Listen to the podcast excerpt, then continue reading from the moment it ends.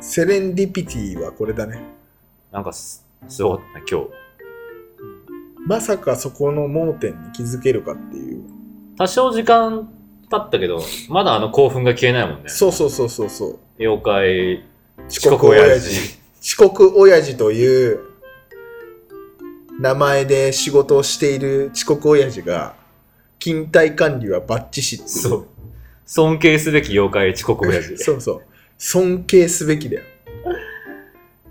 で、元がなんだっけ何の話なんだっけ小説の話でしあ、た。小説ね。だから俺は、うん妖怪小説を昔、ある時期読んでました。うん。楽しかったです。なんだけど、うん。もっち何読んでんまあ、あのー最近ね、のうん。あのー読んだ小説が、あの、伊坂幸太郎の砂漠っていう、あー、タイトルは知ってる。結構ね、真面目な小説なんだけど、んなんか伊坂幸太郎はすごい好きなの。なんか好きな小説家って何人かいるじゃない。うん。で、俺の中ではね、結構ね、伊坂幸太郎の本がすごい好きで、えー、なんかね、伏線の回収とかは結構綺麗なんだよね。そうだね。うん。すごく思う。オデあュのボーンの祈りとかうんもうんうんそうだし、なんか、あの、あれだわ。えーっ、と、それこそ砂漠もそうだし、あとはゴールデンスランバーもそうだし、んうんうんなんか伏線の回収がすごいさうまいっていうかさだからそのなんか伏線の回収ってやっぱり面白いんだなっていうか自分が面白いなって思う理由なんだよね、うん、し、うまい人だよね、伊坂幸太郎は。うんあの、あんまり伊坂幸太郎の小説自体を読むことを最近してないけど、うんやっぱり好きな、伊坂幸太郎作品で好きなのは結構映画化された作品の映画とか好きで、うん、あの、鴨田アヒルのコインロッカとか16ピエロとかねー。そうそうそうそうそう。あと、あれだ。えっと、フィッシュストーリー。とかねああの辺は、もちろんあのすごくポップだし、あのいいろんな人の演技が素晴らしいからどっちもたまんない小説で読んだわ面白いね。面白いなんかねエンターテインメントとしてすごくそう面白いな伏と思った。う線の伏線の妙ってあるなって思うんだよね、ーん。そう、だからね、俺はね、やっぱね、小説で俺が好きなのは、伏線の回収の妙っていうかさ、で伊坂幸太郎のね、本って、まあ、読んでない人もいると思うからさ、なんかすごい、リボーンの祈りで最初、受賞するんだよね。あの、伊坂幸太郎って、あの、それがスタートなんだよね。うーん。小説の、あ小説の、あえー小説家の、多分ウィキペディアで調べれば出るけど、うん。うん、で「森本の祈り」もすごくこうなんかあのストーリーがこう進行していくんだけど要所要所に出てくるこうなんかちょっとした場面っていうのが後々聞いてきたりとかするんだよね。なんでこんな場面をこのタイミングに入れるんだろうっていう話とかが後々その伏線として回収されていくっていうかオーディボンの祈り。あそうそうオーディボーンじゃなくてオーディボオンーだデねィボンの祈りそうそうそう、そこのね、ディティール覚えてないんだけど、 そうそうそう。でね、俺も思うのは、さっきのやつとかもさ、遅刻親父のやつ四も、国味のやつね。あれ綺麗な伏線回収だったと思うわけ。偶然だけどね。偶然なんだけあど、あ,、れはね。の、あそこにね、伏線回収の妙っていうのがあったと思うんだよね。二人が、やんややんや、全くそのことを考えずに、遅刻親父の何たるやっていう話をしながら、ある一瞬で、遅刻親父は、実は勤怠がすごいしっかりしてるんじゃないかっていう、ね、そうじゃないとおかしいっていう、あの伏線の回収瞬間ね。 物語の根本に気づいてし ま。そうう、物語の根本に気づくっていう。でね、やっぱりストーリーの面白さって、これ、まあ、千差万別あると思うけど、こう、ロジックで好きだな、ロジックとかこう、なんつうんだろうな、どんでん返しとか好きだなとか、ハラハラしたの好きだなっていうタイプの人は、うん。ストーリーが伏線回収。あ、そこであの時なぜそれだったのかっていう疑問を回収してくれるのが、人って心地いいんだなと。あれあの、ここはニューヨークだったのかっていう、サラの惑星。ああれ一応伏線回収なんじゃないあ、なるほどね。のそうなんだよね。だからその、ストーリーの面白さってさ、あの、適度な疑問量と、その疑問に対しての回収の妙じゃない。うん。うん。で、あれってね、プレゼンテーションでは最強のプレゼンテーションだと思う。まあ、すべて最後にピースがカチってあって、それで、あーってなるのは、わかる。そうだよね感動を生むと思う。感動を生むよねうん。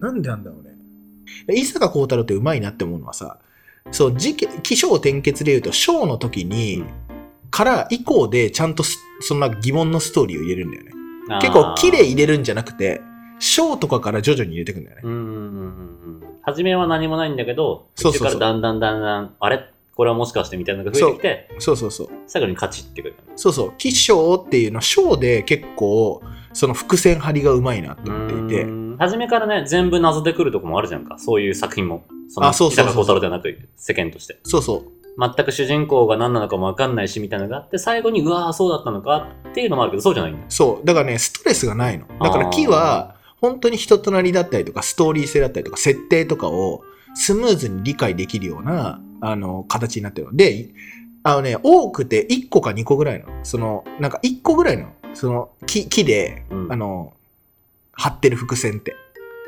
最終的にそこに戻れるようななんかこうなんかススタート地点みたいなような木なわけああくびしたなお前おいちょっと気ね、づ気づかな気づかないふりもできたけど、お前、あくび一緒な、お前。ちょっと眠くなっちゃった。続けて。失礼しましまあ、それでね、もうちょっと、まあ、あくびしちゃったってこと。 た。そうでね、起承転結で木で行くと、なんか、木でね、すごい謎なことが多いと、もう読みたくなくなんだろうなって思ったの。うーん今まあ、ものによるとは思うけど、まあまあ、そういうこともあると思う。うん。で、徐々に徐々に謎の多くし、なんかね、現代人に合った小説なのかなって思ったりとかするんだよね。徐々に徐々入にり。やすいで言うとそうかもね。そうそうそうそう。だから、なんか、ちゃんと小説に入り込めるっていうか、なんで好きなんだろうと思って、砂漠読み終わった後に。でそこに気づいたんだよね。すごい、章の時の伏線張りもうまい。で、天の回収もうまい。ケツも、なんか、スムーズ。うーんで、木はすごくシンプルに設定と人となりを紹介してるっていう。なるほどね。そでもまあ、わかっ、その、章から伏線が増えてきたのどうのこうのは、まあまあ、わかる気がするし、わかんない気がするしっていう半々なんだけど、いや、うんっていうのも、伊坂作品あんまり実は読んでないから。う。なるほどね。なんだけど、あの、伏線回収でピタッときて、そのカタルシスがすごくいいみたいなのはわかる。うん。すっげえわかる。うん。特に、あのーなんだろうね。うーん、物語の進行を受け手側のペースによらないようなうん。メディアとかだと本当にそう思うん。うん。う。あのー小説って、うん。まあ、読み手のスピードとうん。読み方の進行によってスピード感が変わるじゃんか。はいはい。だから最後のカタルシスに至るまでのペースみたいな。うん。どういうペースで積み上げてきたものが最後どういう風にカチッとはまって崩れるかうん。うん。っていうところのコントロールがないんだけど、うん。まあ、ないというか、まあ、もちろんあると思うよ。その文章の積み上げ方でうん絶対準備されてるんだけど、そのベストなパターンに至らないこともあるわけじゃん。うん設計者たるこう作者さんがさ、まあ想定してないよ、そうね。このペースで読んでってほしいななんだけど、読んでって途中で1ヶ月か空く可能性もあるわけじゃん。うん例えばアニメだったら書くはうん。うん。見ていて、と当然途中で間が空いちゃうこともあると思うんだけど、うん。それでも初めから見ていって途中でその一定のリズムで見ていって、うん。ある時間で見ていった時にカタルシスがボーンって起きるみたいなの好きで、うんうん。アニメとか映画の作品は結構そういうのが好きなのが多いかもしれない。ああ。なるほどね。ああだからすごくその感覚はわかる。なるほど、ね。気持ちいいんだよね。設計されたカタルシスね。あなるほどあそうね。そうそう。アニメでしか見てないけど、シュタインズゲートとかまさしくそうだ。ああ。なんか、あらすじしかわかんないけど。うん、あれはすごい。うあ、そう。ん。俺はね、どちらかというとね、あの、あれだわ。サイコパスだわ。ああ、サイコパス第シ一ビ話ラ。システムとは。そう、シビラシステムとはの解き明かされる、あの瞬間だわあ。ったね、あれは。サイコパスだけで、俺多分ね、4回いけるよ。何か、収録。サイコパスを語ることについて。そう。語るよ。めんどくせえな。語る。いい、いい、いい。えいい。おいおいでいい、おいおいで。いやサイコパスって。やるのあ、でもいい、いい、長くなるでしょ。いい、そんな、結構き、ぶった切ってきた。あーなるほどね。うん。あのね、まあちょっと、さっきの伊坂幸太郎と関連を言うんであれば、あの、設定の妙っていうのは大前提重要だなって思うわけああ、まあ舞台装置としてね。そう漫才もね結構そうなんだよね漫才高校の時やってたんだけどさ嘘。やってたよやって、それ。おおもうそれはちょっとおいおいでー。おいおいおいおい。おいおいその力量についてはちいょっとやいや、すまん。あのう、ん、シンプルなユーザーからの感想でごめん。あなるほどねユーザー的にはやっぱ素人だから、素人だから、無視して。あなるほどで面白い漫才師の人たちのコントをずっと見てたのビデオうで、ん。でやっぱりねあの設定が面白いともう面白いんだよねもうその時う点で、ーん。なんか例えばさ設定でもうすでに面白いっていうケースでいくとさあのアンジャッシュとかもそうじゃないもうすれ違いあーすれ違い設定っていうのでもうちょっとワクワク感があるわあけれはね、本当に。だあの特に初めちょっとしたズレだったのが後に行くにつれてだんだんだんだん大きなズレになってってすっごい面白くなるよねあれはそうあれは確かに設定が全ての肝だねそうそうそうそうっていうのとさ設定ではないんだけどもうキャラクター的な部分も含めて設定というならば、うんうんうんすごいっていうのはサンドイッチマンサンドイッチマンとかは伊達とね伊達がねあのもうヤクザみたいないやそう見た目がね見た目なんだけど、あのー結構真面目な仕事やってるとかさ、で富澤が、あのーそれに対して、あのーちょっとおちゃらけた感じのそうだねうん、テイストで入ってくヘるみラたいなヘラとそうそうそうそうそうだからそこがねもうね設定としてキャラが立ってるからそうだね多分そういうので来るんだろうなっていう面白さねなんか舞台装置としての設定は割と普通だったりするじゃんかうんそうそうそうなんだけどなんかこうそこで動いてる人たちは変だよねそうだからキャラのせキャラの設定なんだうんようね、んうんうん。それすごく、職地、キャラの設定の職地がすごくそおうそかうしそ。いうそうでね小説もストーリーもそうなんだけど漫才もそうなんだけど、うん初期設定の初期値っていうのがね何かっていうのはあの面白い人の面白さのなんか最終の満足度をだいぶ変えると思うんだよねおー初期値が何でスタートするといいのかって面白いの面白いのかっていうそれはなんか自己紹介にも通じるよね。あープレゼンの時の自己紹介でなるほどね私こういう人なんです。うんうんそれだけでももうケタケタ笑える。うんうんうんうんそれが特に現場のコンテクストに合わないような、プレゼンの雰囲気に合わないような、意外なものがポンと来て、それが面白かったとしたらもうそこからのプレゼン勝ったようなもんじゃん。そうだそれね初期設定が面白いからだよね。そうなんだようんうん。そのね、初期設定とかおもすごいなと思った。それ自己紹介のやつで思ったのは、俺の後輩にね、入ってきた後輩に、あの、ふまあ普通の会社だからさ、まあ前の経歴とか聞くと大体似たり寄ったりの業界が来てなるほどね。で、まあ、前職はしっかりした会社にいたんだ、いるんだけど、その、ある一つのキャリアをやってるの、学生の時に。ほ仕事してんの。う。ほう。それは何かっていう手相占い師な の。でしかもね、おーそんじょそこらの手相占い師とかとはわけが違って、ほう。普通の手相占い師の2倍価格もらってた。 売れっ子じゃん。売れっ子なの。で、もう、れ人生上3000人ぐらい手相見てんだって。ええすげえ。っていうさ、自己紹介を、まあ、毎回さ、部署で自己紹介するから、自己紹介のスライドを踏まえてやるじゃない。うん。そのスライドにそれが書いてあるだけで、もう、話が尽きないの、みんな釘付けだよね。そうそうそうそう。ええってなる。そう、なんでみたいな。なんでそのキャリアなのっていう風になっちゃってるじゃん。でもそれ以降も、も、もう一気に人気者だよね。そうだよね。うん。いや、つかみだよね、もう完全に。そうそうそう。だからね、あれはね、初期値なんだよね。初期値を変なとこに設定したいね。いや、そうですよ。僕らもね、ちょっと、こう見えてって言いたいですよ。言いたいこ、。言いたいうどれだけ人生の中でこう見えてって言えるようなエピソードを持ってるかであすとよ。演出方法としては、うん。言わないでおきたい。あえて。ないがしろにしたい、その経歴を。あで、例えば、例えば、何でもいい、何でもいいなパッと思いついたのは、じゃあ、例えば、俺が、まあ、仮面ライダーの中に入ってたことあるんですよね、だとするじゃんか。ーうん。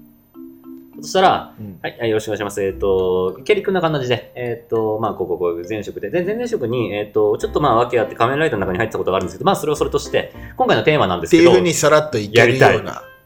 なるほどね。でそれがまあ、どれだけインパクトあるかは別として、うんさらっといきたいと。くすっと、くすっと入れたいっていう。え、行っちゃうのっていうリアクションが欲しい。うんでも、イノベーティブな人だったら、仮面ライダーの中に入ってたでは面白さはないよね。もっと上があると。うん、多分そうだよね。どうだろうなもっと上なんだろうなあの、例えば1年間ホームレス生活してましたとか、あー、まあ、でもいるよ、何人も。あの、新宿で炊き出しもらってましたとか。そのガチの、ガチのホームレスナンバーワンのところで、ホームレスやってましたとか。あとさ、あの、すごい度合いだとさ、ちょっと勝てない人いるじゃん。うん、ちょっと尋常じゃない人尋常じゃないやつ。あの、知り合いで一人韓国で NPO やってて、韓国とカリフォルニアで NPO やってて、結局全会員が、えーっと、今何万人いるんですよね、うんって言ったこの自己紹介が16歳だった。どうしようかと思って。日本の人えーっと、一応韓国の子、えー、今こっちの方に留学生で来てる16歳。けど、16歳。化け物だなと思って。何やってた16歳の時16歳もうもう16歳の時はもう本当週 3? そんぐらいいや中3もう過ぎて高1でしょい高1か。新宿か。やもう高1の時はもうさ何やってたんだろう。正直もう女の子のことしか考えてなかったよねああ、そうだね。モテたいと思ってギター弾いてたかな。ほらその時にもう片や韓国ではその時じゃないけど、まあでもそう、その子が、 1万人でしょそう、その差はついてる。とかさ、経歴ですごい人、ぶっちゃけいくらでもいるじゃん。で、そう、真面目でた戦っちゃ意味ないと思う。だってあれでも俺の今の先生も人工衛星打ち上げて事故ってないんですけどみたいなこといっぱいいるし。だからやっぱさようわからんもんねそうそういうさところでいくとさもう30手前になってさ、うん。今からちょっとねじれたあの経歴になろうとするとさ、そうなんだよね。まあでも強いて言うと、俺の中で言えるのは、あれかな。これまでの経験で言うと、えっ、と、日本一周ね、野宿してたのはある。マジで。うん。日本中の、おあのー道の駅の屋根の下で寝たことがあ道の駅マスターってことる。まあ、極めてる人はもっと上いるいるからあれだけど、日本で野宿するなら、全然怖くない。あら。どこで野宿すればいいか俺は割と教えることができる。野宿マスターってこと野宿マスターの原付でずーっとブラブラ旅してたからね。当時言えなかったし。これはちょっと、おいおい聞きたい話ですね。これあ、そうっすか。野宿の話ですね。野宿の話です。